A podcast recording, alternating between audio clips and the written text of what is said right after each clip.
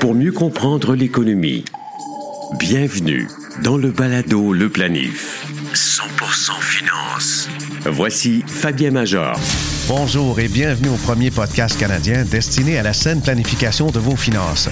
Merci de votre fidélité et de faire en sorte que le balado Le Planif se classe parmi les podcasts les plus écoutés catégorie affaires sur Apple Podcast et Spotify. Notez que vous pouvez maintenant nous suivre via Amazon Music. Vous allez apprécier notre capsule historique du jour avec Isabelle Junot.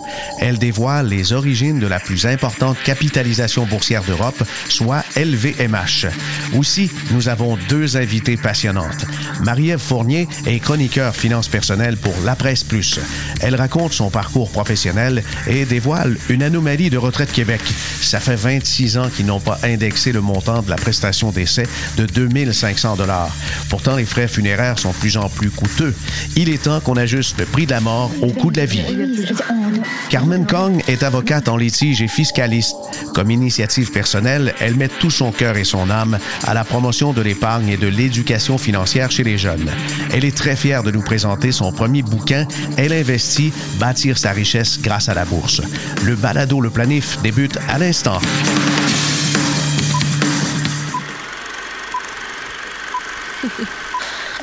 Le groupe LVMH est l'une des entreprises les plus célèbres et les plus influentes du monde de la haute couture, de la maroquinerie, du parfum, de la joaillerie, des montres, des vins et spiritueux de prestige.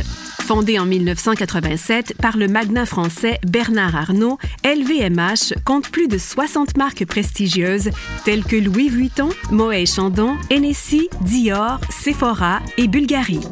L'histoire de LVMH remonte à la fin des années 1960 lorsque Bernard Arnault prend le contrôle de la modeste société familiale de construction Ferret-Savinel. Dès 1984, il s'intéresse au secteur du luxe en achetant la marque en difficulté Louis Vuitton, une maison reconnue pour ses sacs à main fondée en 1854. Il a dû travailler fort pour convaincre les actionnaires de lui vendre les actions nécessaires pour prendre le contrôle.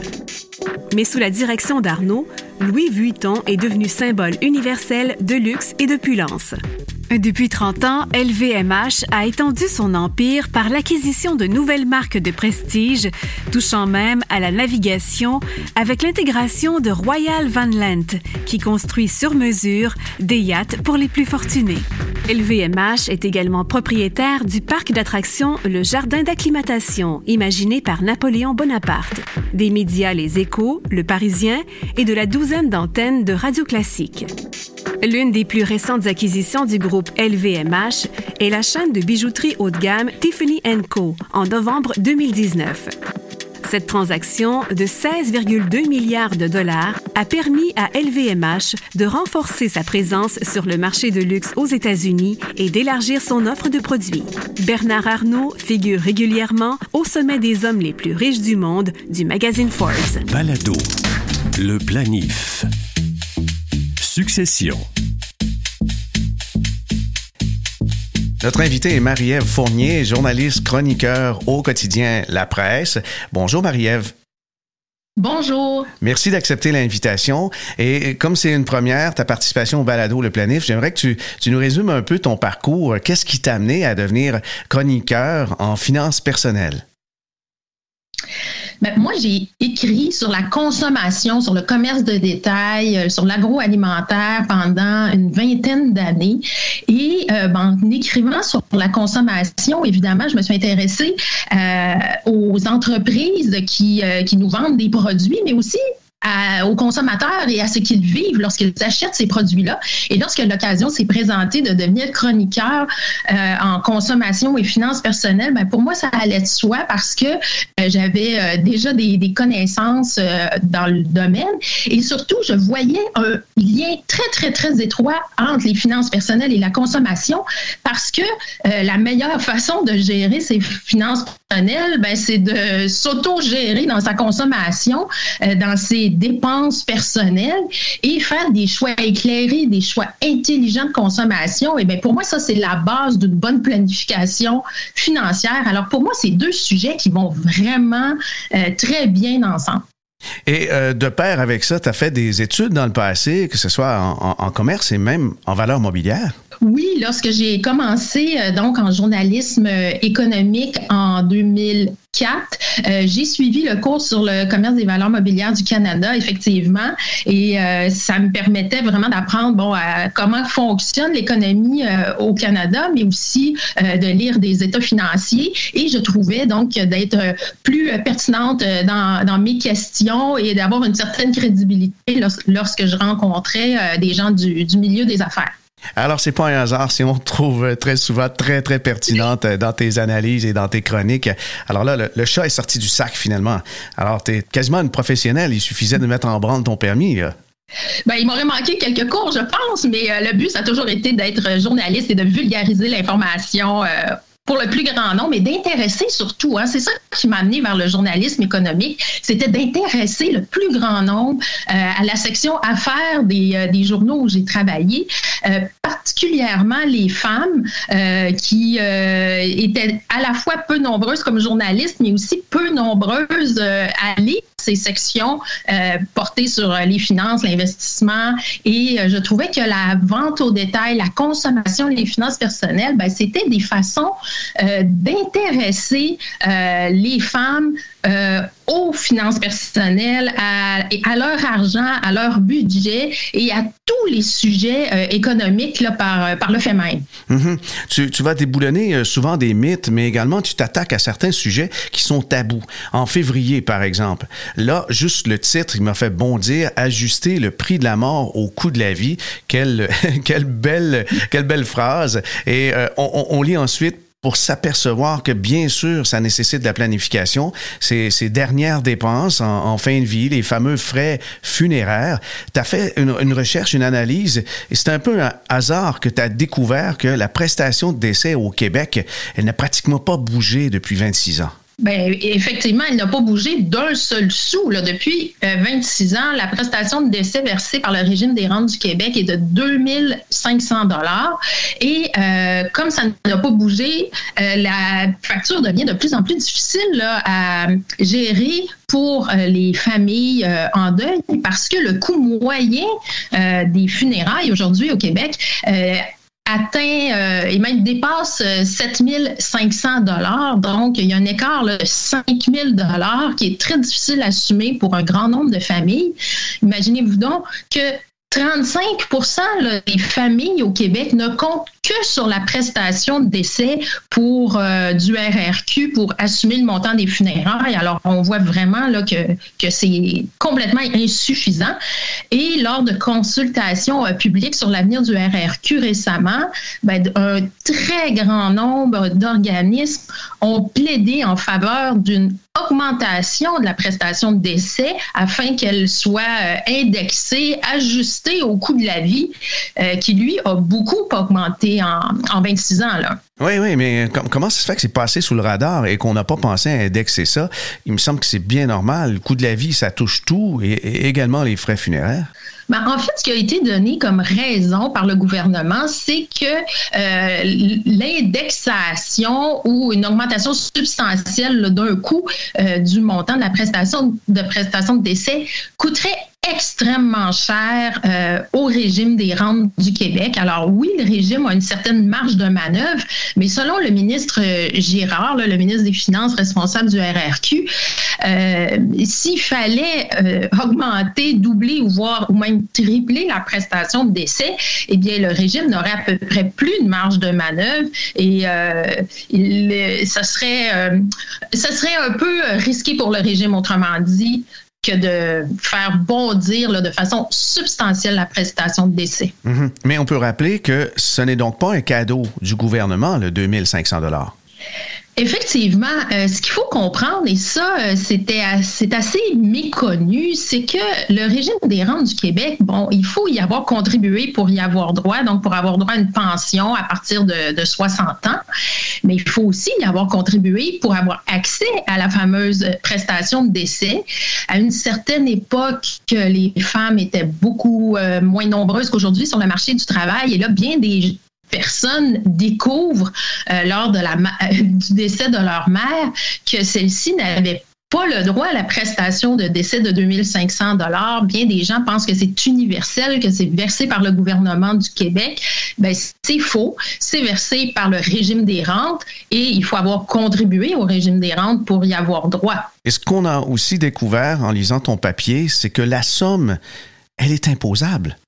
Oui, ça c'est particulier aussi. C'est, ça pourrait être une des façons, selon moi, d'améliorer un peu le sort des ménages moins nantis là, qui doivent faire face à des factures pour des funérailles euh, assez euh, exorbitantes. Euh, on pourrait simplement faire en sorte que la prestation, comme d'autres prestations dans la vie, ne sont pas imposables. Alors présentement, on peut compter à peu près 800 dollars d'impôts sur 2500 et les frais funéraires en plus bon, sont euh, taxables. Donc, euh, lorsqu'on on ajoute le montant des taxes euh, sur les frais funéraires, là, c'est sûr qu'avec 2500 dollars, ben, on peut rien faire. Même la petite crémation de base avec la remise d'une urne, on est on dépasse déjà et de beaucoup les 2500 dollars. Alors imaginez si on veut avoir des funérailles, une réception, euh, une, cérémonie, euh, un cercueil avec euh, peut-être une exposition, eh bien là, on est plus entre le 8 000 et le 10 000 dollars.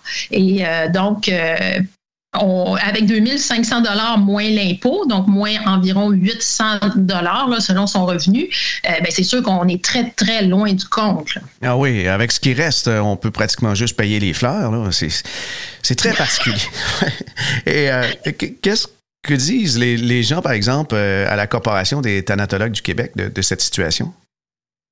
Bon, c'est sûr qu'eux ont milité euh, en faveur d'une augmentation de la prestation de décès. Euh, ce qu'ils ils ont calculé, là, c'est que si on prenait la prestation bon, euh, et qu'on y ajoutait 26 ans d'inflation, euh, on arriverait à peu près à 5 800 Donc, c'est ce qu'ils ont euh, préconisé là, lors des consultations budgétaires en février, c'est que le montant passe d'un coup, dès aujourd'hui, de 2500 à 5 900, 800 Et eux disent qu'ils doivent composer avec la détresse des ménages à tous les jours là, dans, leur, euh, dans leur bureau, des gens euh, qui paniquent parce qu'ils n'ont pas l'argent, qui doivent s'endetter. Hein. On a beaucoup, beaucoup recours euh, au crédit pour payer des funérailles. Et tout ça, c'est bien difficile pour les familles qui sont en deuil, qui ont toutes sortes d'émotions à gérer. Elles doivent en plus gérer bon, la paperasse pour obtenir ce 2500 dollars et là, elles constatent qu'elles devront payer l'impôt là-dessus, que c'est insuffisant. Et les thanatologues se disent, ben là, on est un peu tannés, nous, d'avoir à gérer tout ça dans nos bureaux. Euh, il faut que la prestation augmente. Bon, vous me direz qu'ils prêchent pour leur paroisse parce qu'effectivement, euh, si la prestation augmente, eh bien, les gens vont être en mesure de s'acheter davantage de services. Donc, les thanatologues vont en profiter au bout du compte. Hein. Ils ne sont pas totalement désintéressés dans ce débat. Euh, c'est sûr qu'avec quand on dispose de 2500 dollars, ben peut-être qu'on on diminue ses attentes. Hein. On se dit, bon, ben, j'ai juste 2500, je ferai pas ceci, je ferai pas cela. Euh, si on dispose du jour au lendemain de 5900 dollars, ben, probablement qu'on va les dépenser au complet, les 5900 dollars. Donc, les thanatologues risquent d'en profiter. Mais en même temps, il y a un réel besoin dans un grand nombre de, familles d'avoir plus d'argent.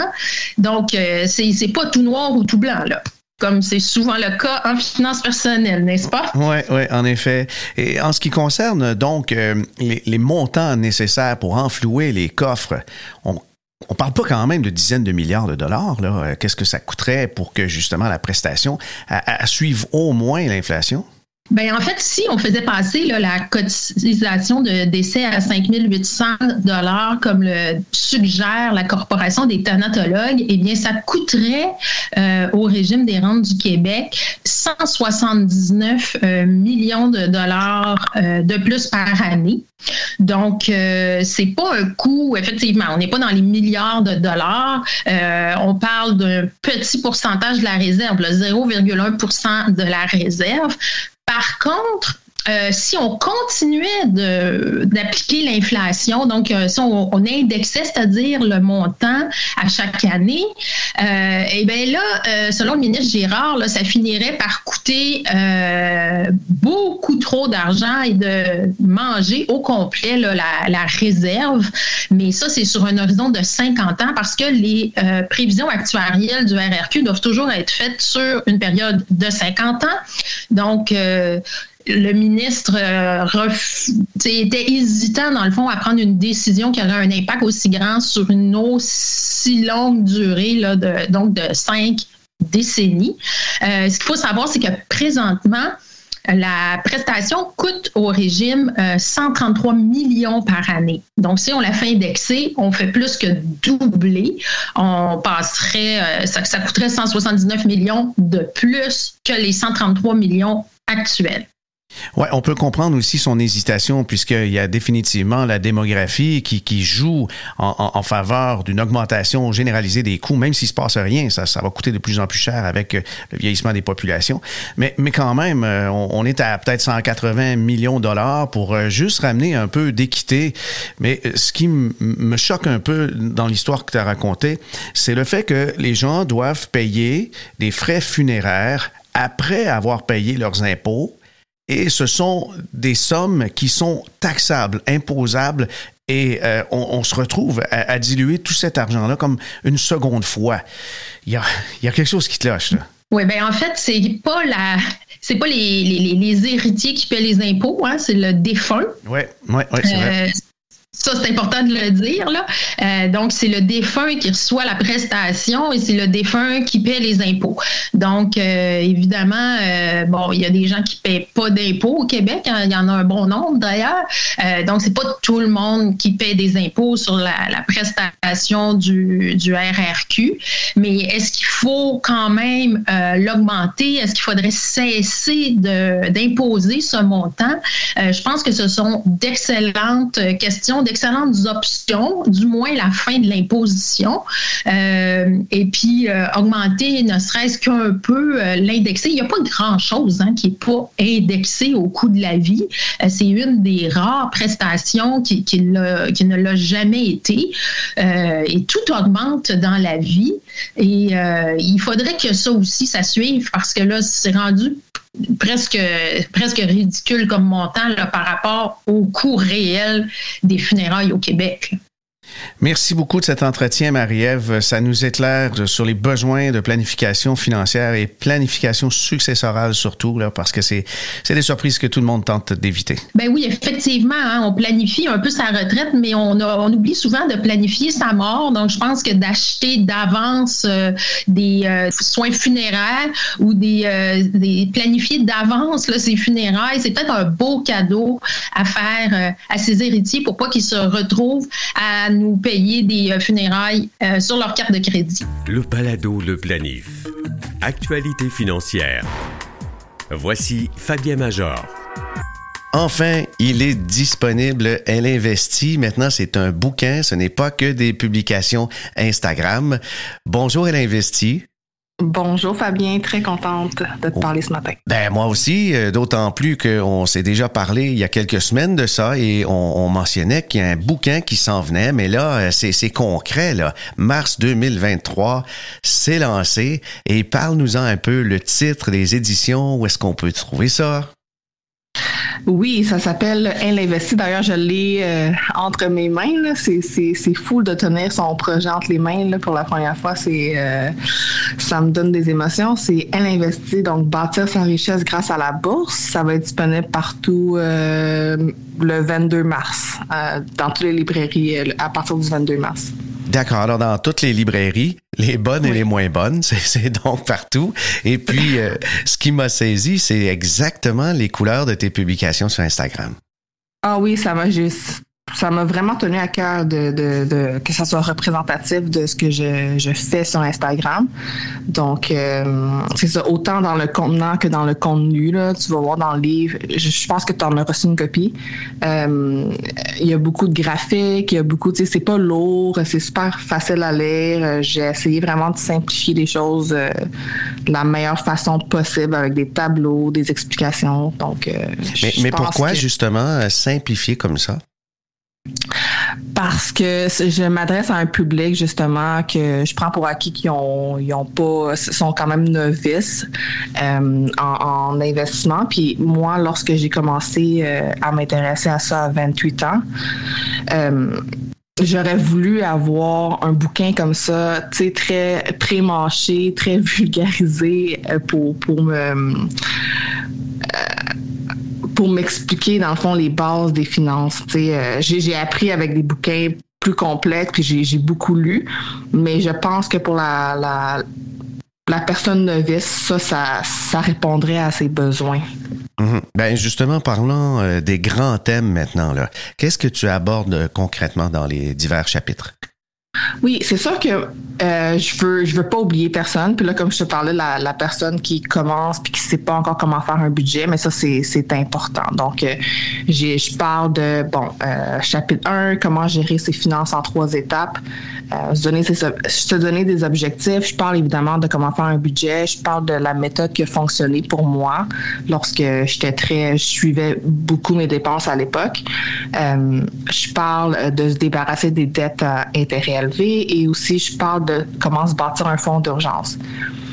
Après ça, je parle de l'épargne, l'investissement, la liberté. Euh, et là, je parle de la différence entre épargner et investir parce que c'est un concept que beaucoup de, personnes qui commencent à investir ne, ne, saisit pas exactement pourquoi il faut investir, pourquoi juste épargner, c'est pas assez pour sa retraite. J'explique euh, les intérêts composés que je vulgarise d'une façon euh, quand même simple à comprendre. Ensuite, euh, il y a une section sur la psychologie de l'argent que j'aime beaucoup.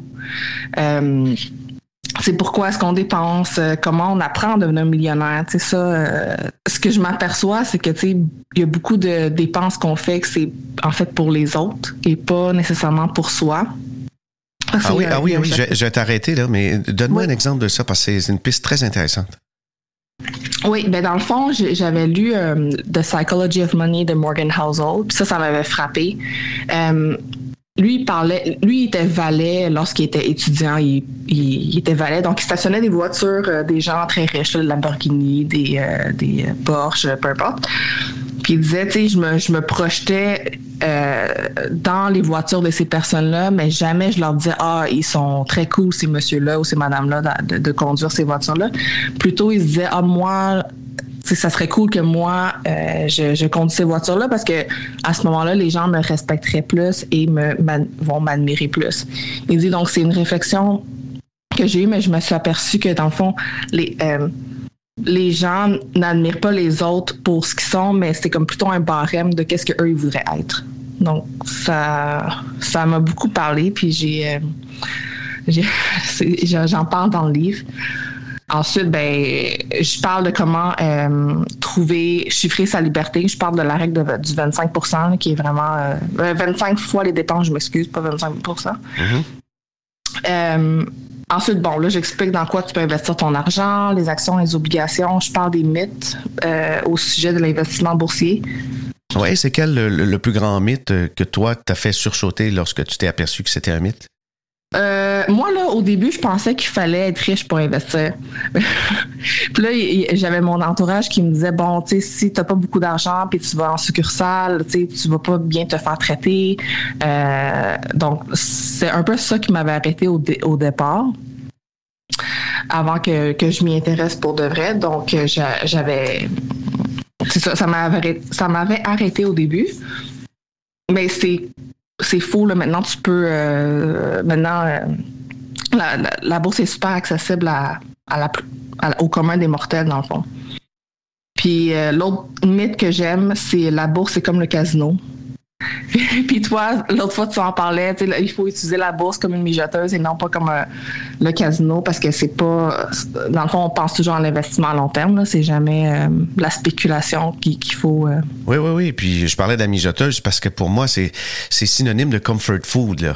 Tu, tu, tu, manges un plat qui est sécurisant, qui rappelle son enfance, mais ça nécessite du temps. La récompense vient mm-hmm. après.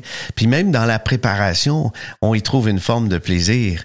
Puis le casino, ben c'est déprimant, c'est l'appauvrissement, c'est euh, se confier, confier son avenir au hasard. Alors, mm-hmm. effectivement, c'est un gros mythe de dire que la, la bourse, euh, c'est ça. Mais remarque qu'il y en a qui s'en servent de cette façon aussi. Hein? Oui, beaucoup. Puis des fois, ils frappent des courts-circuits, mais plus souvent qu'autrement, euh, ça ne fonctionne pas, ils s'appauvrissent. Puis ils investissent plus jamais parce qu'ils euh, sont convaincus que la bourse est comme un casino. Oui, oui, oui, mais ça, c'est étrange parce qu'il y a des mythes qui se transmettent de manière familiale. C'est héréditaire. Le, le, le, malheur financier, il est héréditaire. Mm-hmm. On va pas prendre de chance, puis on transmet ça à ses proches, à ses enfants. Là.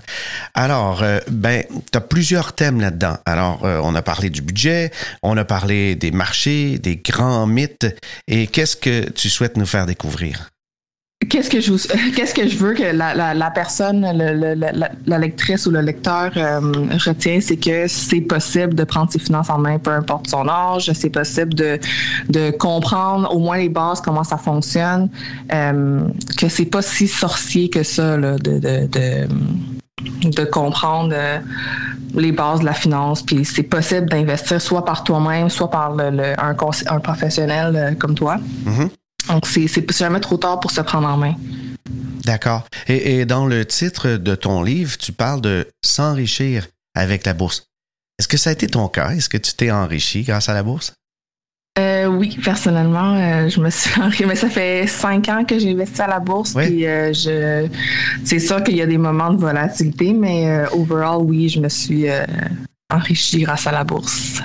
D'accord. Mais moi, j'investis, j'investis périodiquement à chaque deux semaines, puis j'ai mhm. jamais arrêté là, depuis euh, cinq ans. Donc c'est sûr que ça, je, ça m'aide beaucoup parce que j'achète peu importe si c'est bon temps, mauvais temps. Donc, euh, oui, c'est un bon point. Plusieurs même ont arrêté de cotiser de manière automatique quand les marchés se sont mis à baisser l'année dernière. Mm-hmm. C'est une, erreur.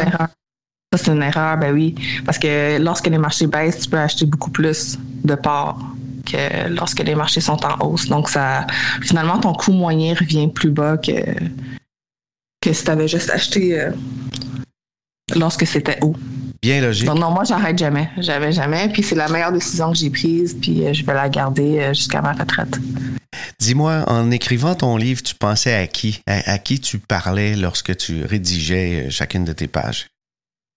à moi quand j'avais 28 ans. Ah oui, ah, c'est bien. Tu parlais donc à, ton ancienne, ton ancienne moi. Oui, je me demandais qu'est-ce que j'aurais voulu savoir, qu'est-ce qu'on, qu'est-ce que, de, quelle façon est-ce que j'aurais voulu qu'on me l'explique les, finances personnelles? Ben, je sais que je suis quand même une lectrice moyenne. Tu sais, à 28 ans, j'aurais été une lectrice moyenne de, mon livre. mm-hmm. euh, ouais. Mais c'est bien, euh, c'est bien parce que plusieurs, justement, rendus à l'approche de la trentaine, se disent Ah ben il est trop tard pour commencer maintenant, puis euh, je, vais vivre ma vie euh, day to day, là, puis. Non, toi, tu as changé de cap. Est-ce que tu considères que ta vision globale, même de la vie en général, t'a transformé depuis que tu es devenu une investisseur? Ah, beaucoup. je vis moins YOLO, là, si tu me permets l'expression. Euh, tu sais, je comprends le, concept de le coût d'opportunité, je pense que c'est vraiment important à comprendre. Puis là, il y a un chapitre que, que je, où est-ce que je parle de ça. Là. Je sais pas si tu la référence, mais Sex and the City, est-ce que ça te dit quelque chose? Ou euh, l'émission Sex and the City? Oui, oui, bien sûr. OK, ça dit quelque chose. Bon, je vais rapidement raconter l'anecdote de la de l'héroïne principale, Carrie. Euh, dans le fond, elle, euh, elle vivait une séparation, puis elle devait racheter la part du condo euh, son chum, c'était 40 000 Elle a dit, mais là, moi, j'ai pas 40 000. elle avait au moins 40 000 en souliers, par exemple. Exactement. Elle, avait 40 000 en souliers. Donc, elle se dit, ben, tu sais, c'est beau, mais j'ai juste 40 000 en souliers. Fait que finalement, elle a emprunté le 40 000 de son ami qui, a reçu, qui avait reçu un million lors de son divorce à elle. Puis moi, ce que je disais, c'est que, ben, tu ça, c'est un exemple de coût d'opportunité. Puis en plus, si elle avait investi sur 30 ans, elle aurait une somme beaucoup plus élevée. Je me souviens plus du chiffre exact, là, mais je pense que c'est quelque chose comme 300 quelques mille si elle avait, si elle avait investi le 40 000 à 7% Donc ça, c'est un exemple de coût d'opportunité euh, que, que j'aime bien. Ah, OK. Je trouve que ça illustre bien. Mais dans, dans ce cas-là. C'est un choix qu'on fait, c'est correct d'acheter des souliers, mais il faut juste comprendre derrière euh, chaque choix qu'on fait, il y, a, mm-hmm. il y, a, un coût de renonciation. J'imagine un réflexe qui se développe avec euh, justement quelques années comme investisseur, investisseuse, c'est, c'est de se dire, OK, quelle est la compagnie de souliers la plus lucrative au monde? Et euh, je pourrais en acheter une ou deux très bonnes paires, genre Louboutin, mm mais j'ai investi dans des sociétés comme LVMH, qui euh, est dans ah le grand luxe, etc. Oui, c'est drôle que tu en parles parce que moi, euh, j'ai quand même des vêtements de Aridia. Puis là, ce, n'est pas un conseil, mais j'ai investi, j'ai investi aussi dans Aridia. je trouve ça, je trouve ça cool parce que, tu sais, euh, j'ai investi dans Aridia, mais les, fait que les, ce que j'achète, les vêtements que j'achète, il y a quand même une mini mini portion qui me revient tu sais euh, à la fin de la journée fait que je trouve ça je trouve ça cool de penser comme ça en tant que propriétaire d'action mm-hmm. Ouais, ouais, le coût de renonciation, effectivement, c'est une belle découverte. On en parle donc dans ton livre. Et puis, euh, ton livre, euh, quel angle aussi tu considères qu'il est plus original que d'autres dans le genre? Euh, ben c'est sûr qu'il est rose. Il s'adresse à tous les à tout le monde, mais particulièrement les femmes parce que c'était ma réalité. Comme je dis, j'ai beaucoup pensé à moi, à mon entourage quand euh, quand j'ai écrit le livre. Puis les références de Sex and the City et, autres, ben ça, ça, ça, s'adresse plus à un public féminin que les, les gars. Comme toi, tu connaissais la référence de celui donc. oui, oui, ben comme bien des gars, euh, j'écoute des trucs féminins des fois, mais en cachette. Et puis ça m'arrive de le dévoiler de temps en temps. Non, effectivement. Je suis sûr que ton livre, même la couleur et tout ça, les thèmes euh, vont intéresser euh, grandement les gars, là, parce que il n'est pas écrit euh, que pour les femmes. Donc, il s'adresse à, tout le monde qui veut découvrir le monde de l'investissement et la bourse et mieux gérer ses finances? Moi, mon souhait que je vais te partager, c'est que les papas l'achètent pour leurs filles. Oh, si c'est bien. Ouais, ça serait vraiment mon souhait. J'aurais tellement aimé que mon père m'achète un livre comme ça, puis qu'il me dise, OK, là, euh, c'est c'est là que ça commence, lis ça, euh, tu vas être prise en main. Ça serait vraiment mon souhait. Puis évidemment, je, je l'écris pour combler l'écart de richesse homme-femme. On sait qu'il y en a un, on sait que les femmes investissent moins. Euh, donc, c'est vraiment ce que je souhaite euh, des Québécois et des Québécoises plus prospères. Hum. Et, tu parlais, tu parlais de ton père, mais tes parents, est-ce qu'ils ont eu un rôle à jouer dans ton éducation financière? Pas du tout. Pas du tout. Euh, mes parents euh, étaient entre. Mon père était entrepreneur, ma, ma mère restait à la maison. Puis, euh, fait qu'on avait toujours un bon cash flow, tout ça. Ils se sont jamais souciés vraiment de d'investir. Ils croyaient pas en ça. Puis la bourse, c'était comme un casino. C'est ça le discours de que, que, que. Des, des, idées préconçues habituelles. Ouais, vraiment. Puis, tu sais, sans trop savoir c'est quoi, mais la bourse, c'est comme un casino. Tu sais, on touche pas à ça. Puis, euh, ça va juste, tu vas juste perdre l'argent. Fait que ça, c'est un discours que j'ai entendu. Puis, c'est vraiment resté gravé dans ma mémoire. Donc, les papas, les mamans, euh, ne, faites pas ça. Informez-vous. Achetez le livre à vos enfants, puis lisez-le. Et puis, euh, rendez-leur service. Ouais, parce que moi, ça m'a beaucoup marqué. Un petit truc euh, que moi je suggère maintenant, puis que je vais appliquer avec mes petits-enfants, je commence à avoir des petits-enfants, c'est lorsqu'on parle de jouets, lorsqu'on parle de marques, ben, je vais les intéresser. Qu'est-ce qu'il y a là-dedans? D'où ça vient? De quel pays? Euh, la dimension, euh, etc. Mm. Parce que très souvent, ben, la finance, on a l'impression que c'est euh, quelque chose d'abstrait, c'est du nuage, c'est de la vapeur, mais tu as dû découvrir aussi que c'est très concret. Oui, puis combien ça coûte aussi le jeu? Ben, en fait, qui, c'est quoi le coût de production? Qui a travaillé dans ce jouet-là pour que ça soit livré chez toi? Le, le, camion qui l'a livré jusqu'au Toys R Us ou peu importe. Ça aussi, c'est ouais, c'est un bon truc. Ouais, ben, Merci de tes efforts d'éducation, euh, Carmen. Et euh, ceux qui ne le savent pas peuvent nous écouter ensemble de manière régulière à Ici Première dans l'émission Pénélope, puisque on collabore ensemble maintenant depuis quelque temps, les mercredis aux deux semaines. Et c'est une belle expérience. On va se retrouver en ondes à la radio de Radio-Canada euh, pour d'autres chroniques du genre. Et puis, euh, longue vie, bon succès à ton bouquin. Et rappelons, euh, l'ouvrage Elle investit, bâtir sa richesse grâce à la bourse, se trouve maintenant dans toutes les, les librairies. Et puis, il y a la version qu'on peut trouver aussi euh, numérique, hein? Euh, je crois, je crois que oui, prochainement. Présentement, il n'est pas disponible en précommande, mais je, pense que oui, ça va être disponible en numérique également. Ah ben, Merci à nos deux invités, Marie-Ève Fournier, qu'on peut suivre chaque semaine dans la presse plus, et Carmen Kong, alias Elle Investit. N'oubliez pas, en prévision d'un prochain balado, je cherche des exemples de cas de désinformation financière observés dans les médias de masse ou réseaux sociaux. Partagez-moi vos trouvailles en écrivant à fm.fabienmajor.com. Enfin, pour tout savoir de l'actualité de manière concise, je vous invite à vous abonner à l'infolettre Info Bref et ses balados quotidiens. Ici Fabien Major. À bientôt.